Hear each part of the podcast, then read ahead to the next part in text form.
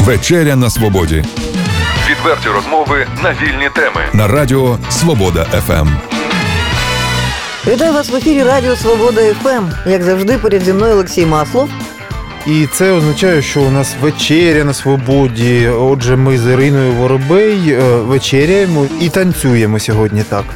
Е, Чай, кава потанцюємо, так? Як Так і потанцюємо, звісно, що. Однак ми будемо танцювати не, не з тобою, я буду танцювати Олексію, а я буду спостерігати, як танцюють сьогодні інші наші гості. Це Ольга Буренок, яка займається сальсою, популярним е, латиноамериканським, правильно? Е, Танцем і навчає людей цьому мистецтву. І Юлія Ніколаєнка, відомий волонтер, громадський діяч, а в сальсі учениця, правильно? Вітаємо вас у нас у студії. Доброго вечора. А, Танцювати будемо? Будемо обов'язково. а що таке сальса? Власне, я не танцюю.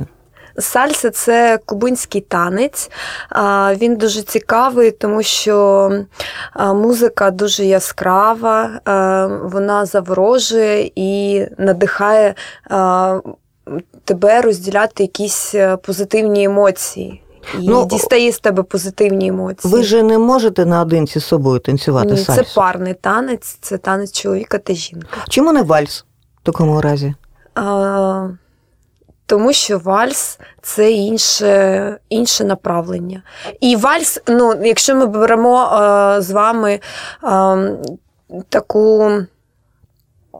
Такі направлення, як спортивні бальні танці, то там є постійний партнер, постійна партнерка, і вони танцюють тільки удвох. З ними працює тренер і дає а, певну, певну послідовність варіацій. Сальса відрізняється в тому, що а, я, як викладач, не даю послідовність варіацій, я даю послідовність імпульсів. І чоловік та жінка імпровізують в танці, те, що вони хочуть танцюють. Я даю якийсь е, певний набір хореографії та розуміння один одного. А вони вже імпровізують е, згідно того, як вони себе почувають, яка музика, який в них настрій, які в них стосунки між ними, і яка сьогодні погода. Але для того, щоб імпровізувати, напевне, потрібен якийсь ну, Навик. набір ба- базовий, так? так, так. так. Потрібен навик. А хто вас навчав танцям? Ну, я зацікавилася е, дуже давно, їздила навчатися спочатку до Києва, потім я вже їздила по різних країнах і навчалася у викладачів, які є носіями цієї культури і які відомі у всьому світі. А де ви були? Пошли? Я була Литва, Латвія, Естонія, Швеція, Це Італія, ж Італія, танець. Італія, Іспанія. Ого. Мабуть, все, може, щось забула. Але е, це латиноамериканський танець, але це як е, вид відпочинку. І у великих містах люди е, ввечері йдуть не додому, а йдуть на якісь курси сальси або інших соціальних танців. І у вихідні дні вони зустрічаються на великих вечірках і танцюють. А тому, от... тому ми подорожуємо світом для того, щоб знайомитися ще із людьми і так проводити свій вільний час. У тих країнах, де які ви назвали, де ви бували, популярна сальса? Так, дуже популярна сальса. Ну, от е, наведіть щось для прикладу. е, Тобто, ну так, ви сказали, що це, як ви висловилися, соціальний. Це, це Соціальні танець, танці. це А- від а що ви- відпочинку. От, наприклад, е, у нас є культура ходити до нічних клубів, правильно? І люди е, ходять і танцюють, і вони ніде не навчаються для того, щоб танцювати в нічному клубі. А це парні танці, і для того, щоб танцювати парний танок, треба мати якісь знання. Тому спочатку йде якась школа і навчання, а потім уже люди їдуть, подорожують, відпочивають. Пані Юлі, е, е, навіщо вам займатися танцями? Ну, от ви волонтер. Тобто е, соціалізація вас повна, я вам так скажу. Себе реалізувати вам є де. Ну, я хочу сказати про те, що насправді волонтерська діяльність це дуже психологічно велике навантаження. Я пішла. Плавайте. Я, ну, я пішла на танці, тому що я колись в дитинстві мріяла танцювати, але в моєму містечку, де я народилася, в сьомому класі вже було пізно йти танцювати. І А що за містечко? зараз нині Сновськ Чернігівської області. От і я вирішила, що я такий, коли я зайшла в інтернет і подивилася відео а, соціальних танців, і де Оля Бурінок сказала про те, що вона почала танцювати вже в дорослому віці. Да, да, в 20 років я почала танцювати. І це мене надихнуло, що значить, можливо, можна і в свої, а, я вже так скажу, 30 можна піти танцювати. І я вам скажу, що коли вперше я прийшла, я думала, я можливо певний якийсь час потанцюю, можливо, не вийде. От такі якісь різні були думки. А коли я зайшла, ну я побачила Олю. Ну, я хочу сказати, що це. А, це така особистість, яка просто неможливо не ходити і яка не мож, не, не можна не заворожитися її от вмінням давати матеріал, викладати, яка про танці говорить щось набагато більше, ніж просто про танці. Це стиль життя, це ну от вона я б їй сказала ще, що це психолог, тому що вона вміє розкрити в кожній в кожній людині, в кожному танцівнику розкрити якийсь внутрішній потенціал. І тут я зрозуміла, я відкрила в собі якісь внутрішні кордони, якісь зламала.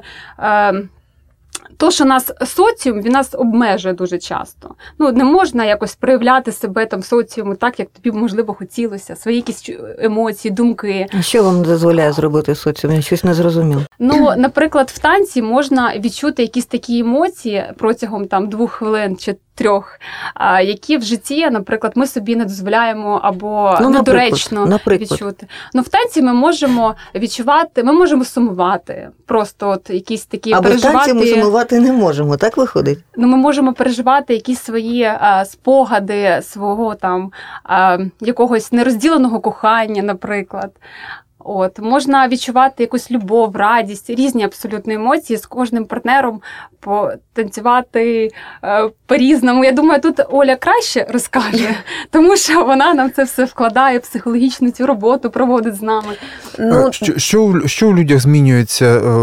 Е, якщо змінюється, внаслідок занять танцями, ви спостерігали за собою, за іншими людьми? Що відбувається? Спостерігала. Е, по-перше, я е, роблю акцент на те, що танець це танець мужчини та жінки.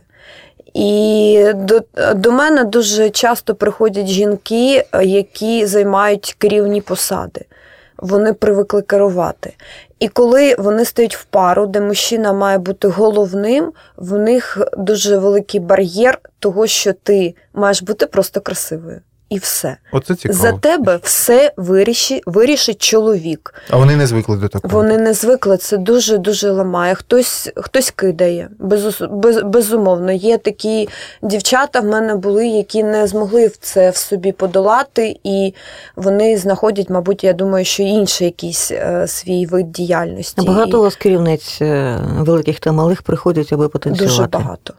Дуже Ви мене лякаєте. Це, це вони вчаться бути жінками, фактично. Так, фактично, як і чоловіки вчаться бути чоловіками. Тому що а, якщо мужчина стає і запрошує дівчину на танець, він вирішує, де вона буде танцювати, як вона буде танцювати, куди вона буде ходити і як вона буде виглядати. Це би і в житті так було, було б чудово. Просто Я думаю, що на, мої на учні а, за курс навчання це все переносить в життя, тому що люди дуже змінюються.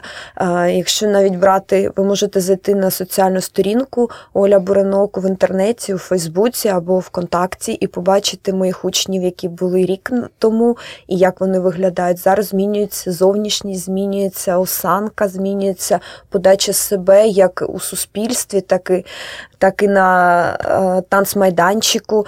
І і мужчини стають більш мужніми, і більш уважними, і жінки е, більш м'якішими, і е, в собі розвивають цю, цю жіночність, яку інколи е, за рахунок роботи ми маємо бути просто людиною. Не чоловіком і жінка, ми маємо бути просто людиною, яка як робот, який працює ми забуваємо, що у жінки є свої певні плюси, які вона має в собі розвивати, і у чоловіка також. Ольга, як вам допомагає е, ваше е, хобі в роботі? Адже ви медик за освітою? Допомагає, та не знаю. Мені я паралелі такої не проводжу. Я працюю з п'ятої ранку. Е, В мою моє завдання входить випустити е, на рейс водіїв е, з нормальним тиском, без Без- алкогольного без сп'яніння. Так, це, це моя основна робота. А водіїв танцювати вчили? Навчали? А, ні, ви знаєте, за стільки років я працюю, мабуть, 10 років на своїй фірмі. Е, Ще жоден водій не прийшов. У А них- вони знають, вони знають, що вони танцюєте? знають, так. Тому що ми влітку танцюємо біля чашки на мегацентрі. і Мене багато людей, я думаю, що в Чернігові бачило нашу студію і знають, що ми А оскільки ми заговорили вже про медицину і про здоров'я, е, ви ж е, за першим своїм фахом хто? Лікар, як лікар? Я з перша моя освіта це медична, акушер, акушерка. О, акушерка. Так. Ем, багато говорять про те, що е, танці, зокрема латиноамериканські, вони покращують жіноче здоров'я. Це правда? Це правда, тому що ми рухаємо стегнами і ми розвиваємо в себе сексуальність та жіночу енергію. Це правда. Е, такі от дані, які дозволяють про це об'єктивно говорити. Тобто, що от е, людина покращила своє самопочуття і здоров'я. Я думаю, що це краще скажуть за мене мої учні, тому що ну я, я від них оцей фідбек отримую. Вони кажуть, Оля, ми дуже змінилися за, А багато за роки. учнів у вас на сьогодні? А, ну, я думаю, що десь е, чоловік 30, я думаю, десь займається 30-40. Якісь були яскраві заходи, е, так, щоб можна було приймали згад... Є що згадати? Я так є. У нашій студії 6 років. Кожного року ми робимо звітній концерт. Це десь приблизно кінець зими, початок е, весни, тобто це кінець е, лютого, початок березня. Ось е, на який ми запрошуємо дуже багато гостей. А також я два роки тому проводила, спробувала проводити фестиваль вуличних танців в Чернігові, але це дуже важко, якщо ти не маєш якоїсь фінансової підтримки. Фінансову підтримку я не знаю, де шукати, як і де в кого що просити. Тому я своїми силами два рази провела фестиваль, і на третій вже в мене не було фінансових сил також. Тому ця ідея в мене залишається. Я думаю, що колись воно. А можливо, буде. паралельно, дивіться, у нас же дуже багато всіляких фестивалів. Тобто, дивіться, ну, наприклад, під час фестивалю Fest паралельно проводити фестиваль вуличного мистецтва. Ну, одно за інше можна, щеплялося можна, домовлятися тим з тими ж паче, що на організаторами. джаз-фесті виступала колись три роки тому група Діслакадас, яка грає сальсу. І на сальса е, вечірках на крупних фестивалях в Україні вони також грають сальсу вживу. Тоді скажіть про е, музичний бік е, справи, звідки е, ці мелодії. е, От ви кажете, Музична- грає, грає сальсу. Е, Музичне наповнення, що пропонують зараз музиканти? Чи розвивається це? Е, Розвивається. По-перше, соціальний танець це не тільки сальса, це ще дуже багато. А що ще?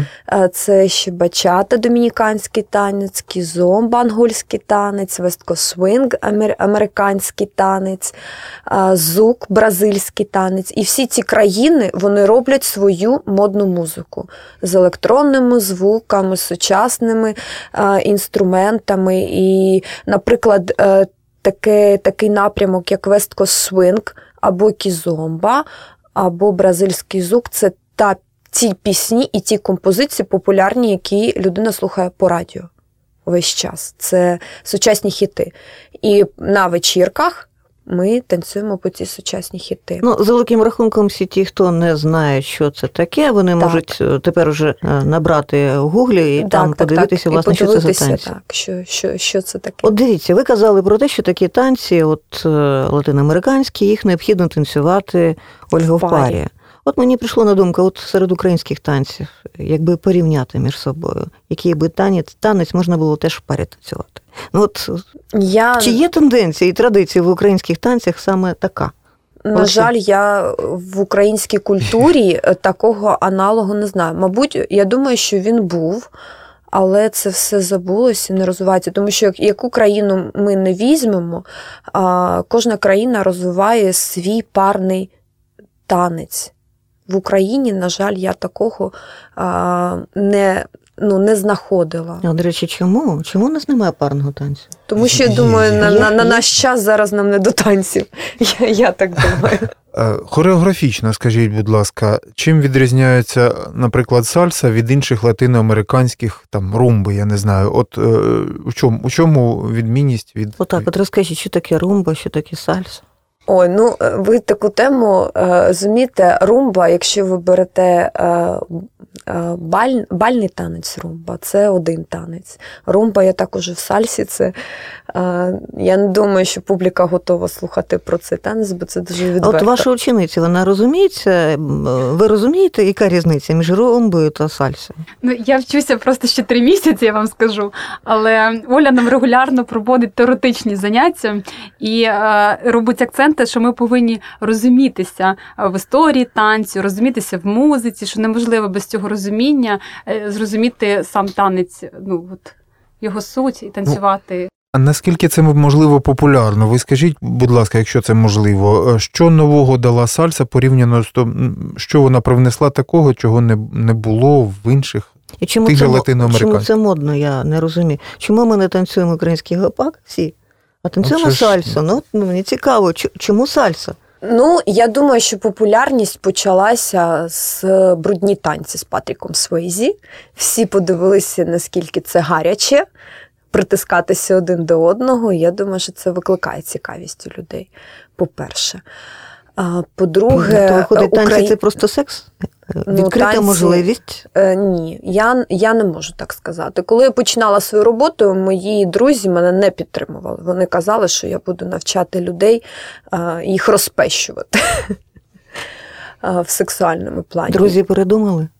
А, моя, мої друзі, коли прийшли на п'ятиріччя школи, вони сказали, що це було дуже гарно, і вони, вони не думали, що це буде такий результат. Змінили що- свою думку. Так, тобто, змінили Ну, свою 5 думку. років в школі це ж успіх. Звичайно, це успіх.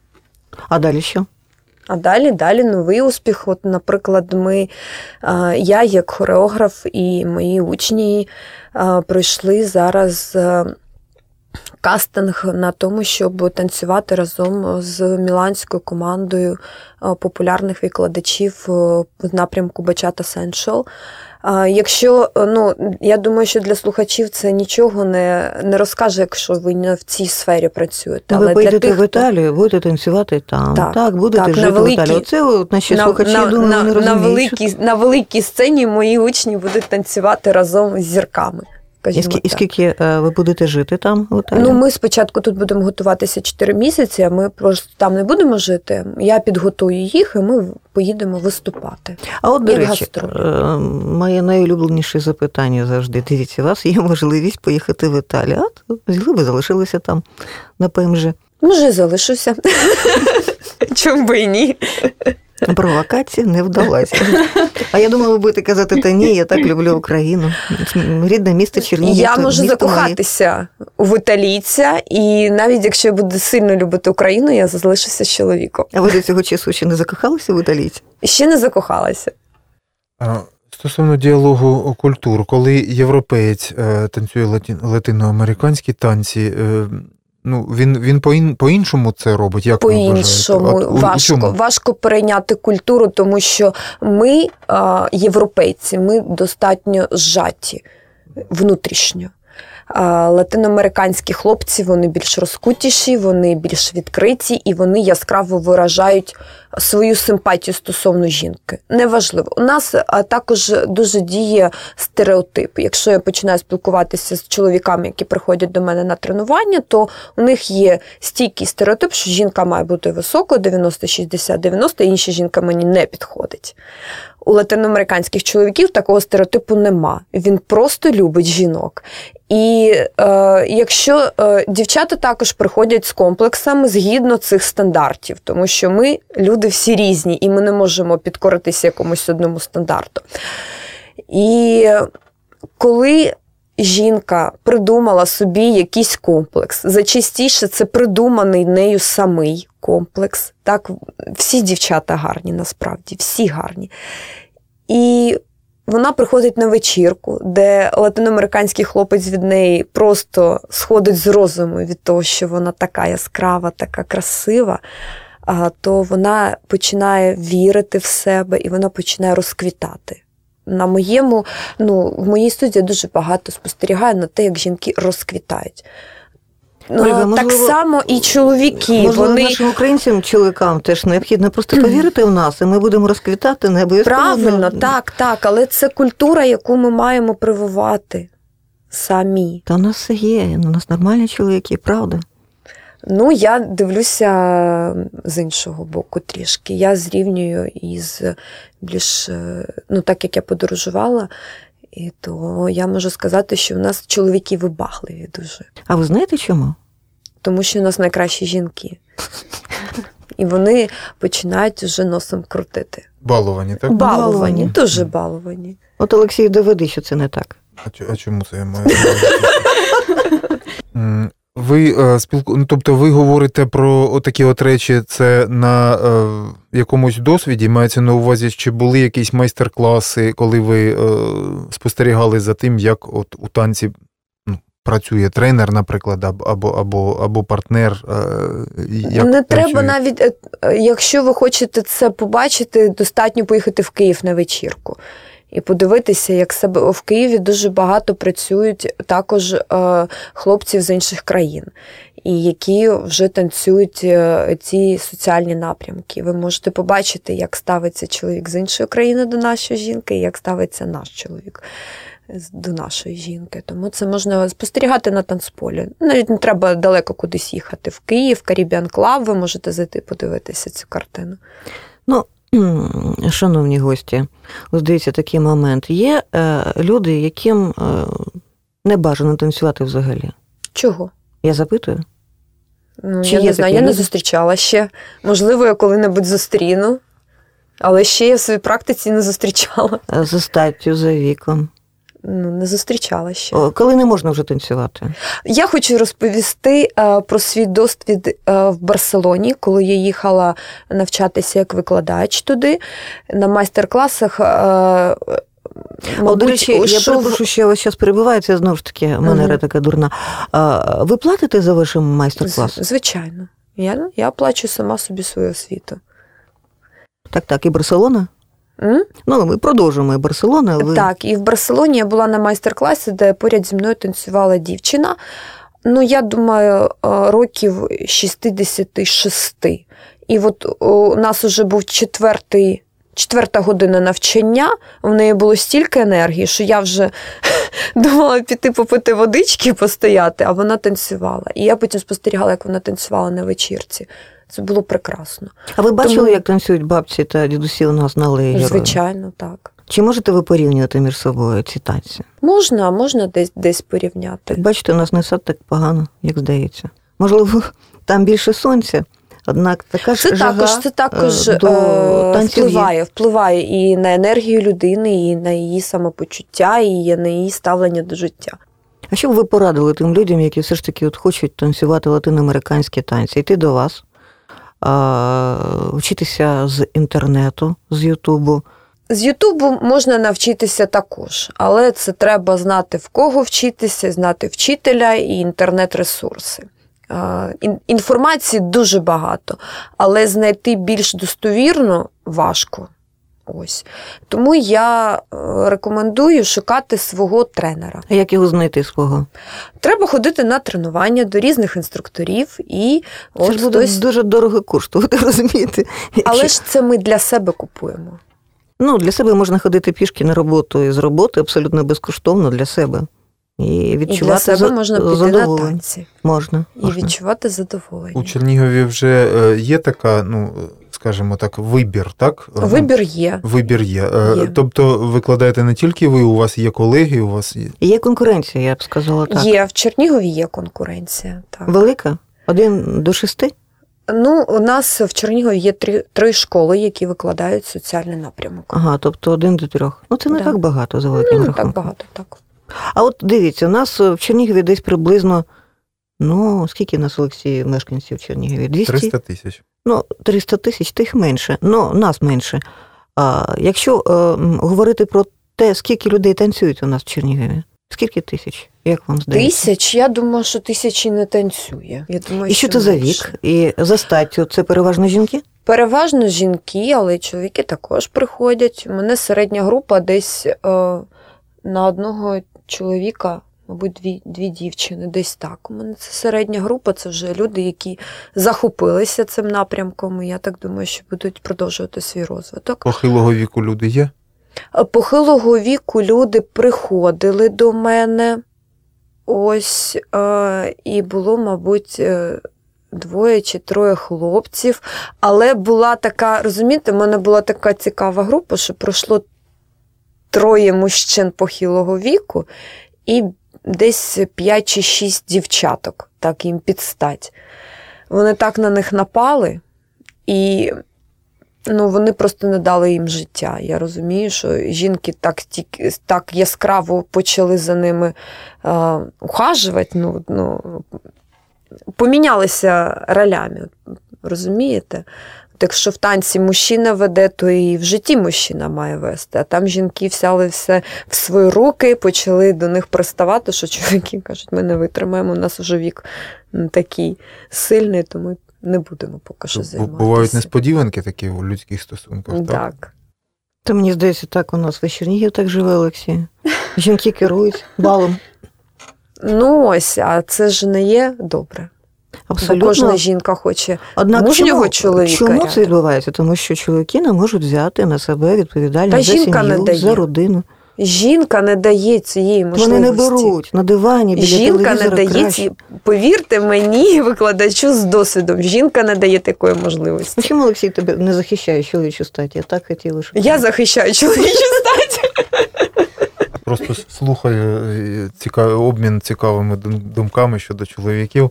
Я колись вважала так само. Я кажу, я вважала так само, що мужчини вони слабкі, вони нічого не можуть вирішити. Потім, коли я почала викладати парні танці і почала танцювати чоловічий стиль і викладати за чоловіка, я зрозуміла, наскільки жінки сильно давлять. Це правда. Вони не дають можливості мужчині розвиватися. Це правда. Е, От, до речі, ну так, от, оскільки у вас є така е, прекрасна можливість е, спостерігати і брати участь у розвитку е, відносин, стосунків між чоловіком і жінкою у, цій моделі життя, скажімо так, як танець, то е, що ви можете сказати із цього досвіду, із досвіду громадської роботи, до речі, Юлія? Ем, Зараз, зараз такі бурхливі драматичні події переживає наша країна, соціальні потрясіння, війна, коли і чоловік себе проявляє, мусить проявити як чоловік. Що зараз змінюється у такому соціально-психологічному портреті українського чоловіка, української жінки? От, і в цій танцювальній моделі, і в житті в цілому, як ви думаєте? Воїни Що, АТО що, відбува... що відбувається? От солдат, от солдат приїде з фронту, йому, е, йому е, таке спілкування щось дасть? Я, я впевнена, що дасть. Мені, до речі, в соціальних мережах один уже писав, що я от е, що з ногою в нього- нього якісь питання. Каже, вилікую, так прийду до вас танцювати. Ну тому що я настільки захоплена, що я в соціальних мережах постійно ділюся цією інформацією і закликаю. Тому що ну, для, для мене це було якимось таким відкриттям. Соціальні танці, і я би дуже хотіла, щоб інші люди, і неважливо, чи займаються волонтерством. Взагалі у нас дуже багато зараз такі напружена у багатьох напружена напруження на роботі. І після роботи це реально спосіб от просто переключитися і відпочити. Я вам скажу, що для мене танці це також, от вони дають після танців, я наповнююся енергією, і в мене є сили іти і робити якісь добрі справи. І я просто саме тому я от і закликаю всіх для того, що потрібно хтось танцями займається, хтось іншим якимось видом діяльності, але без хобі, без хобі жити. Я вважаю, що це ну це дуже неправильно. Ну, насправді, е, навіть якщо б я не хотіла, мені прийдеться з вами погодитися. Абсолютно то так.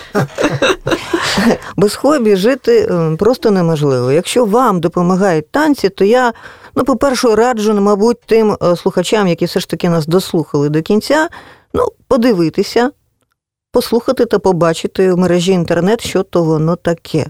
Ну а шановні гості, у нас е, взагалі-то і програма нова, і, скажімо так, і радіо наше починає перші свої вже достатньо впевнені кроки.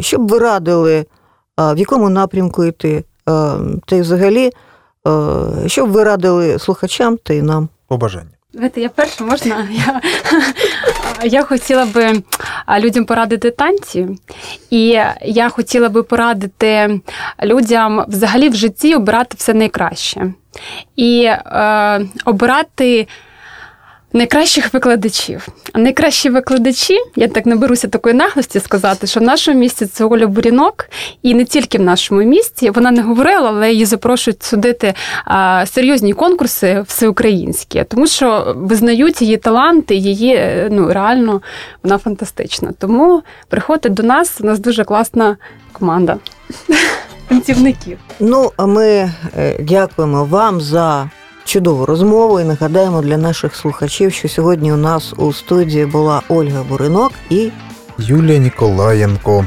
І ми говорили про сальсу, про танець як школу життя. Може і вже так? дуже скоро самі затанцюємо. Дякуємо. Дякуємо вам. До побачення. Відверті розмови на вільні теми у програмі Вечеря на Свободі. Тричі на тиждень у понеділок, середу і п'ятницю о 18.00. На радіо Свобода ФМ.